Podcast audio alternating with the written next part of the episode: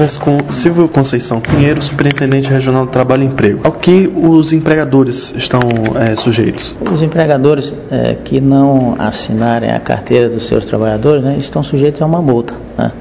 É o que contempla, é o que prevê a Lei é, 12.964, que foi publicada agora no, no início do mês de abril e que estabeleceu um prazo de 120 dias para ela entrar em vigor.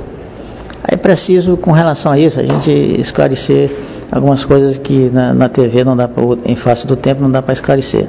É, queria dizer o seguinte, ó, perceba que, o, na verdade, essa lei que eu falava ainda há pouco, ela veio suprir né, uma lacuna existente nas legislações anteriores é, referentes ao trabalho doméstico.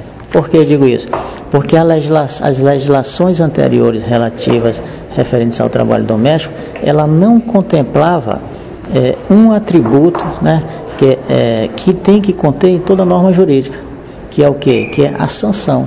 Né? Então toda norma jurídica tem que prever sanção, tem que prever uma penalidade para aqueles que descumprirem a legislação. Então, a, quando se falava de trabalho doméstico no Brasil, até a edição desta lei agora recente, de 2014, as legislações anteriores não previam aplicação de sanção. Então, posso lhe dizer que ao longo desses 70 anos de CLT, por exemplo, e 40 anos do, da lei específica sobre o trabalho dom, doméstico, não existe, não existiu ou não tem nenhum auto de infração lavrado pela fiscalização trabalhista. E também não tem nenhum empregador doméstico neste Brasil, não só no Maranhão, estou dizendo no Brasil, que tenha sofrido uma penalidade pelo fato dele não ter cumprido a legislação de trabalho doméstico. Compreende? Quer dizer, então a partir desta lei, agora, esta lei, então o que, que ela veio dizer? Ela veio prever uma penalidade. Então só a partir agora desta lei é que ela instrumentalizou as superintendências do trabalho, o Ministério do Trabalho, para poder penalizar o empregador que não cumprir a lei, a, a, lei relativa ao trabalho doméstico. Como vai ser o trabalho de fiscalização desses empregadores? Aí a gente não poderia, eu não poderia dizer que a, a Superintendência do Trabalho vai vai parar todas as suas atividades e vai focar só na fiscalização do trabalho doméstico. Aí isso não irá ocorrer, até porque nós temos né, um campo muito vasto de ação, é, um campo muito vasto de atuação e um número pequeno de auditores fiscais do trabalho.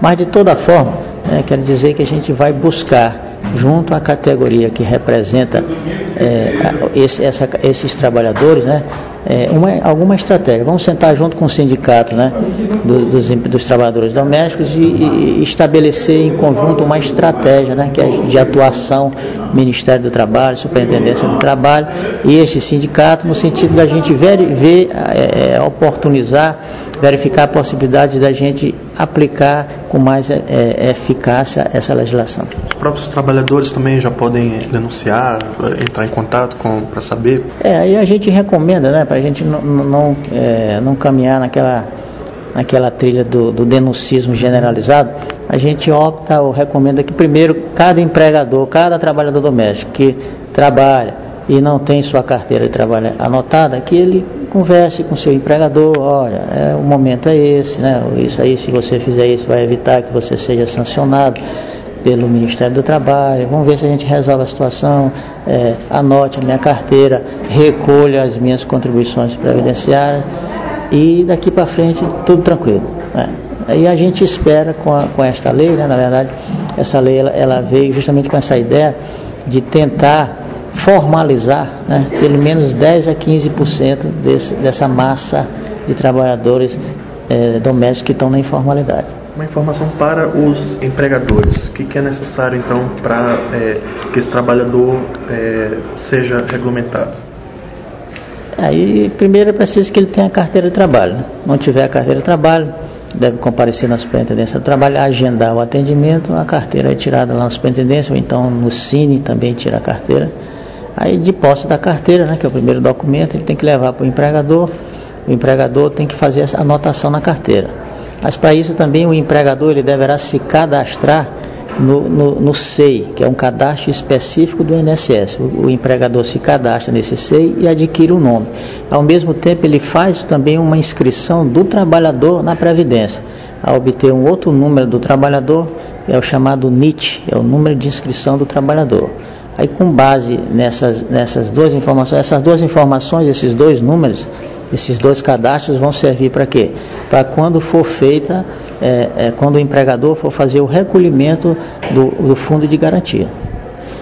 Esse, essa relação entre o trabalhador e o, o empregador, é, deve haver um contrato?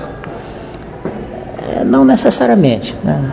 A, a anotação na carteira teoricamente poderia ser suficiente, mas querendo se fazer, se é, adotar essa medida, poderá ser feito um contrato de trabalho, né, em que se estabeleça, é, por exemplo, o horário de trabalho, que pode ser, pode ser diferente, né, os horários de trabalho não necessariamente tem que ser igual para todo mundo.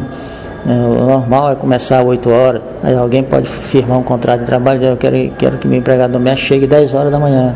Uhum. Então, você pode firmar desde que cumpra as 8 horas você pode firmar um contrato de trabalho é, diferenciado do usual.